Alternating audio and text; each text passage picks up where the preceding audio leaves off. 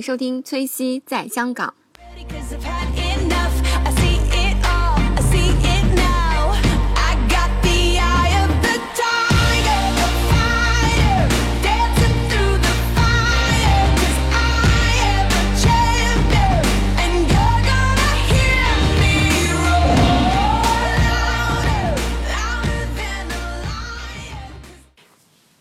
Hello，大家好，欢迎收听崔西在香港第二十九期节目。这期节目我为大家请到一位呃刚刚去南极回来的特别漂亮的女生。谢谢大家好，我是牛牛。嗯，对我叫她牛牛姐。那那其实我是看到她朋友圈图片，啊、就是发现特别好看的图片，然后想请她过来为我们讲一期南极的相关的这样的行程。那其实你们是什么时候过去的呢？啊、我们是十二月初去的，然后、呃，实际在南极区域呢是玩了七天左右，嗯，然后再回来。当然，路上花的时间会比较多嘛，就是嗯你单是飞、飞到南南美，从香港单程就差不多两天，嗯，对，来回就是四天。四天哦，就是其实从香港要先去，呃，比如说去哪个地方，然后再转机去到南极，是吧？对对对，就是我我们这次选择是从美国嗯。去转机嘛，那香港到美国十三个小时，然后嗯，从美国去到阿根廷的那个首都布宜诺斯艾利斯是嗯十个小时左右吧。当然就是说我们我们这次去南极，我们选择的是坐这个游轮嘛，那这个游轮是从那个世界最南端的一个小镇叫乌什怀亚乌舒怀亚，那它哦。就是距离这个布宜诺斯布宜诺斯艾利斯差不多也是三个小时的一个飞行距离。哦，嗯，就是先飞到的智利的那个首都、是吗？我我们这次是从那个阿根廷阿根廷出发，哦对，因为呃，一般游轮的出发点都是那个阿根廷最南部的小镇那个乌什怀亚，哦，对，哎，哎我我刚刚没有听清楚，那个三个小时是从哪儿到哪儿？是从就是阿根廷境内它的首都飞到这个最南边的小小镇。然后再从小镇，然后坐飞机到南极。哦我们是坐船，坐呃，要哦经过这个德瑞克海峡嗯，which is 嗯嗯非常就理论上会是一个非常惊险、非常颠的一个过程。就为什么我很多，因为它是呃呃，就就是它由于海流的原因，就是经常是大风大浪。然而这次呢，我们很可惜，这个浪并不是很大，这个完全没有就就是经历这个呕吐啊这哦这样的症状。当当然就是我们是有贴这个晕船的这个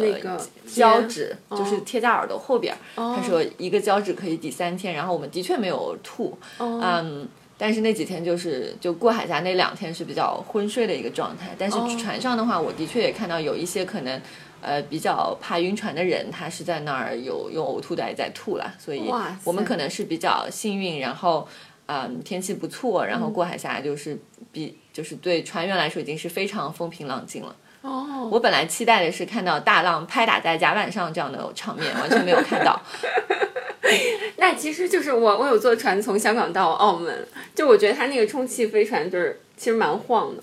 哦，对。嗯呃，因为昨天我也坐船那个去愉景湾嘛，哦就是我我还跟我老公说，这个这个船晃的程度好像比我们那大船还大，就是主要因为就是说我们坐那个破冰船呢，它是比较大型的这种船，船。比较重，嗯。那实际上它很难起到就是像你坐小冲锋艇那种蹦蹦蹦在海上飘的那种感觉是不一样的。哦，对那还好。但但大的船，就说它遇到浪，它是还是会随着浪去摇晃，就是说你会有明显的这种摇晃的感觉。对，包括船上它的很多呃一些设计都是、是固定的，比如说你的漱口杯，它是有固定的这个。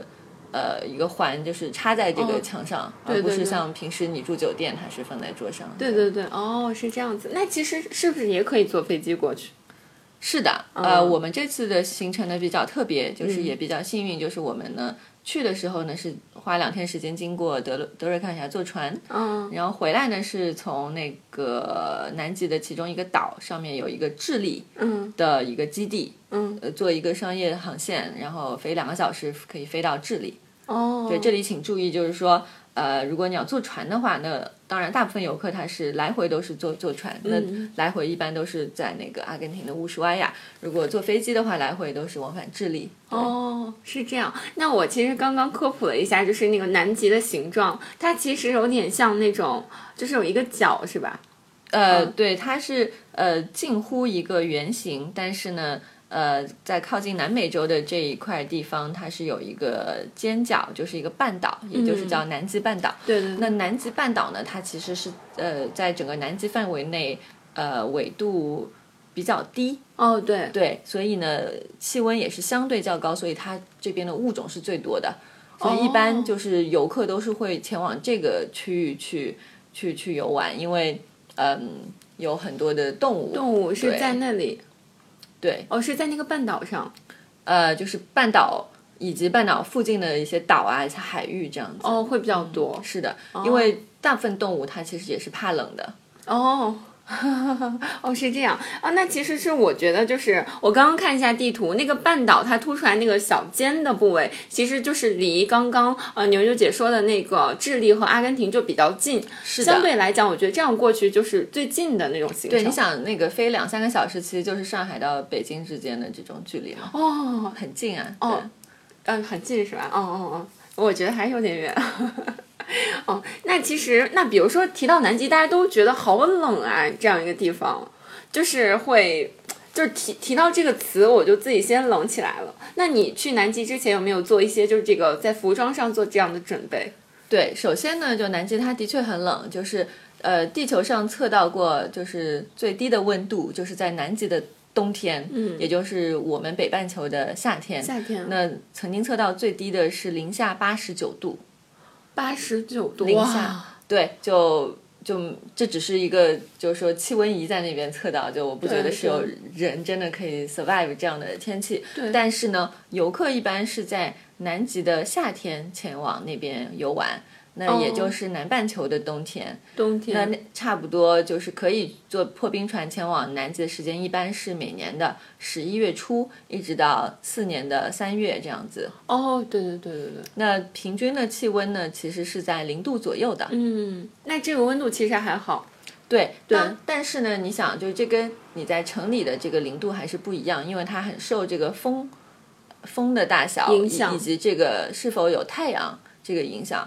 那在船上如果呃都是乌云密布，然后风又很大的话，就是你的体感其实是有零下十几度这样子。哦，然后，但是又阳光普照，又没有什么风的话呢，我试过，我只穿了，就是上岸的时候，我只穿了一一件高领的 T 恤，然后一件很薄的羽绒服。对，当然这是前提是你被太阳照射着很很很温暖暖。对，那太阳一旦躲到云后面，马上就要加外套了。对对对对对，那服装方面呢，我们跟的这这次行程呢，它船上它是有专门每人提供一套的这个冲锋衣，冲锋但是呢，你要呃去购买防水的这个就是类似滑雪裤这样的裤子，哦因为呢每次就离开大船，呃，不管你是要出海巡游或者是登陆呢，都是要做这个橡皮冲锋艇的。那橡皮冲锋艇。它是一个安全性也比较高的一个一个小船，但是呢，呃，还是有机会被浪打打湿，所以所有的服装呃都是需要防水的。那我们这次船上它也是提供了这个橡胶的长靴子，哦，那因为这个东西比较厚重嘛，那就是说它等于是这段时间借给你用，然后你就不需要来回带的。对对对，因为这个我我我之前看过那个花样姐姐那个节目嘛，然后就是她是李治廷还有那个呃那个叫什么？呃，志玲姐姐，然后他们也是，就是那个节目也是去了南极，我看我有看到他们穿的那个衣服就很难穿，是吧？呃，难穿还好，关键是呃，就是每一次你离开这个温暖的这个破冰船。出出门啊，都要穿好多层，对对对，好冷感觉。然后当你就是一层层穿完的时候呢，大家又在那儿排队等上船，所以这个时间是比较比较难熬的，就很热。但是，一旦因为就说你在船舱里，哦它其实是一个你穿一个 T 恤都可以的一个温度嘛。哦但是你当你穿好了那么多的衣服，所有的帽子、围巾、手套全部戴戴好，然后在等上上船小船的时候，这个时间是真的会捂出汗。哦，对对对。就这个时间不不是去外面，不是去那个比如说外面的地方。你这么多人要分批上船，是需要有就五到十分钟等待的时间，哦这个时间是比较比较麻烦的，就非常的热。哦，是这样。但一旦你出了船舱，这个冷风一吹，马上就回到正常的体温了。哦，那其实你你们当时是坐冲锋艇吗？去其他的，比如说登陆啊什么的。对，因嗯为大船它是吃水比较深嘛，你是不可能靠近这个岸边的。哦大船永远都是停在海中央、哦靠近岸的地方，然后换小的船去登陆嘛。嗯嗯，那这个冲锋艇它是主要是登陆是吧？也可以去看小动物。对，就是冲锋艇是这样子一个情况。那差不多呢，它是十个人左右一艘小的冲锋艇。嗯，那它是橡胶制成的，然后有一个非常 power powerful 的马达，就是说偶尔撞到一小块一两小块碎冰，其实也没有什么事情的那种。那那看小动物的时候，很多时候你就是漂浮在海面上，那前方可能有一块浮冰，上面有一只可爱的企鹅朝着你笑，然后就是冲锋艇就对可以安静的绕着它哦去去去去做一些拍摄的工作。嗯那那对，在南极的话呢，它是有一个规定，嗯就是每一次如果你要上岸的话，那同时上岸的人数是不可以超过一百多人这样子。那也就意味着，如果你选择坐比较大型的游轮，它的设施很豪华，有几百个乘客，但是你们上岸的这个几率就会，呃，比较的少。那我们这一次就实际在南极区域呢，我们是在大船上停留了四个全天，那每天上午和下午呢都各出游了差不多三四个小时左右吧。嗯我们一共是进行了四次的这个上岸的登陆，哇，好以好哎及五次的这个坐橡皮艇的这样一个巡游。巡游，嗯嗯。那其实我刚刚听你讲，除了可以坐橡皮艇，是不是也可以坐那个，就是类似独木舟的那个？呃，对对对，这是另外的这个就是项目呢，就是呃，首先呢，你需要就是 kayak 做这个 kayak，就是你、需要呃独木舟，那一般是分单人或者双人独木舟嘛。嗯。那你本第首先呢，你要有这个开划独木舟的这个体能和这个技能，对。因为独木舟还是比较容易翻，然后也挺需要很很强的很好的体力的。对对对对。对，所以我们船上这次有十个左右的人，他们是每天大部分时间都是自己在那边划，我觉得也是挺、哦。挺辛苦，但是就是说你的感受会很不一样嘛，嗯。因为你周围的人会相对少，第二就是对对。你会更置身其中这样的体验，更冷，对，也会很冷。会不会？嗯，那要就是么很热，要么很冷，因为滑着滑着就会很热。很热。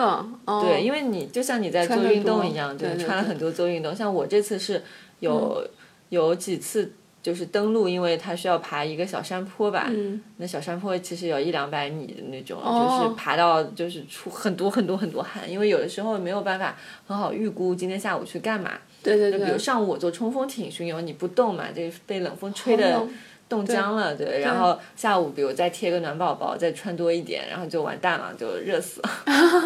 就我 真的是是第一次登陆的那天，我爬个小坡，就因为山下没有企鹅，说山顶才有企鹅，那我好不容易爬上去之后，就已经是。就是全身是汗全身是汗，对，就在南极出汗也挺有趣，我觉得。嗯，那好好，有看到企鹅吗？最后上去。呃，后来还是看到了，就没有没有觉得被坑。哦，那那个企鹅，其实我觉得有一些拍照，你拍的照片，它离你很近嘞。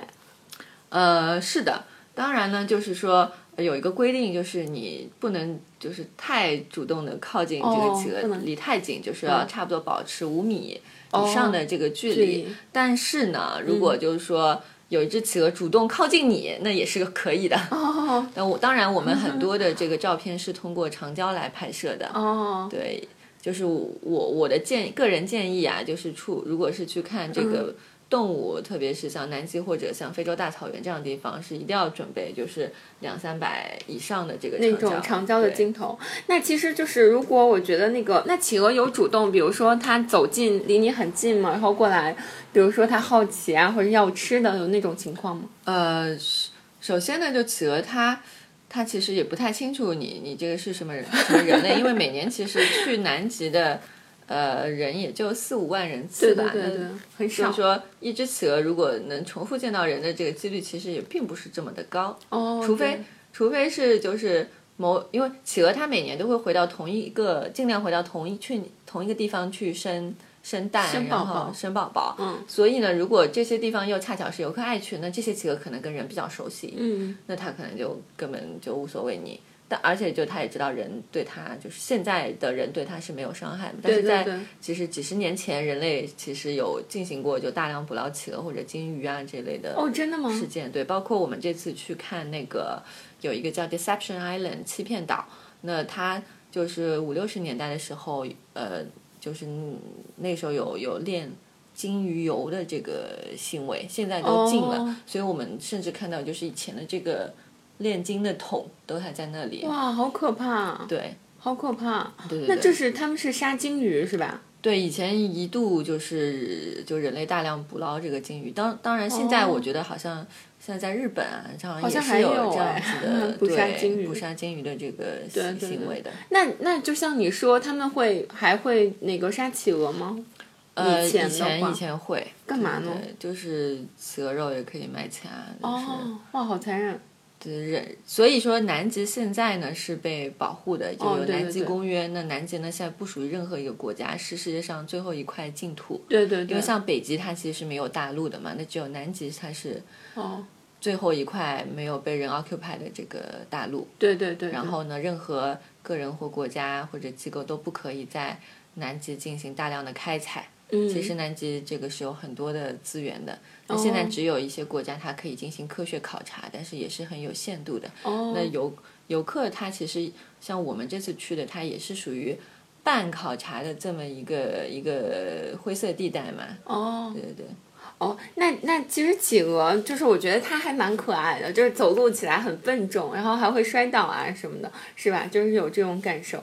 你看到企鹅什么感觉？呃，因为呢是这样子，我呢比较喜欢企鹅，然后其实以前在澳洲和呃以前在智利其实都已经看过两哦，科普一下，就是牛牛姐特别厉害，她去了七大洲，呃还好，就只对，是说就去了完全好多好多国家并。不是去去完了大部分的国家，这个还有待努力。就是说，企鹅呢，一共有十九种，现在就已知的企鹅种类。是的，那其实大部分企鹅它都是怕冷的。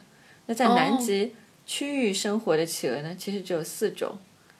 那其他其他十几种在其他哪里？企鹅就是它生活在非洲还有南美洲。哦它就是。甚至有的企鹅是生活在赤道附近的，哦，对对对，我知道，好像因为就之前请那期嘉宾讲那个非洲的故事的时候，他说好望角那边有企鹅，可以对对看到。还有在澳洲呢，有全世界最小的那个企鹅，哦就是跟小鸡那么大，对，你好好鸡可能玩啊看不到。呃，对我第一次看企鹅是在澳洲嘛，哇然后那时候觉得实在太小了，就是跟想象中就像网上这个买家秀卖家秀一样，觉得这个失落感非常的大。于是呢，就是去年我们去智利的时候呢，就看了这个一个岛，那它上面有几万只的这个麦哲伦企鹅，哦，对，然后麦哲伦就当然企鹅大部分都黑白相间啦，所以它也是黑白相间的。那我们看的时候是这个麦哲伦企鹅，它已经是呃把小企鹅孵出来了，里面还有这个小企鹅。哦，那今年就比较幸运，就是又看到了四种企鹅。那你怎么知道它是哪一种呢？可以分辨出来。船上呢，就是除了游玩时间，其实有好多科学家给大家上各种课程。哇，好好包哎，括企鹅知识啊、好好冰川知识啊、那个海洋知识啊之类的，所以特别的充实。那那那回到企鹅这边呢，呃，那像南极它其实全世界最大的企鹅呢就是帝企鹅，大家肯定都听到过，在动物园可能也见过。帝企鹅它其实身高平均有一点二米，其实就是跟小孩儿那么高了，嗯对。那仅次于它的呢是王企鹅，王企鹅平均身高是零点九米左右。那帝企鹅和王企鹅呢，其实长得非常的类似那，它们都是黑白，然后靠近脖子这边是有黄色的这个斑点，非常的漂亮。嗯，那它们也是就陆地上最大的这个企鹅的种类。那它们和别的企鹅最大的区别呢，就是它们孵蛋的时候，嗯是把蛋放在脚脚上面，哦，它们是站着孵的。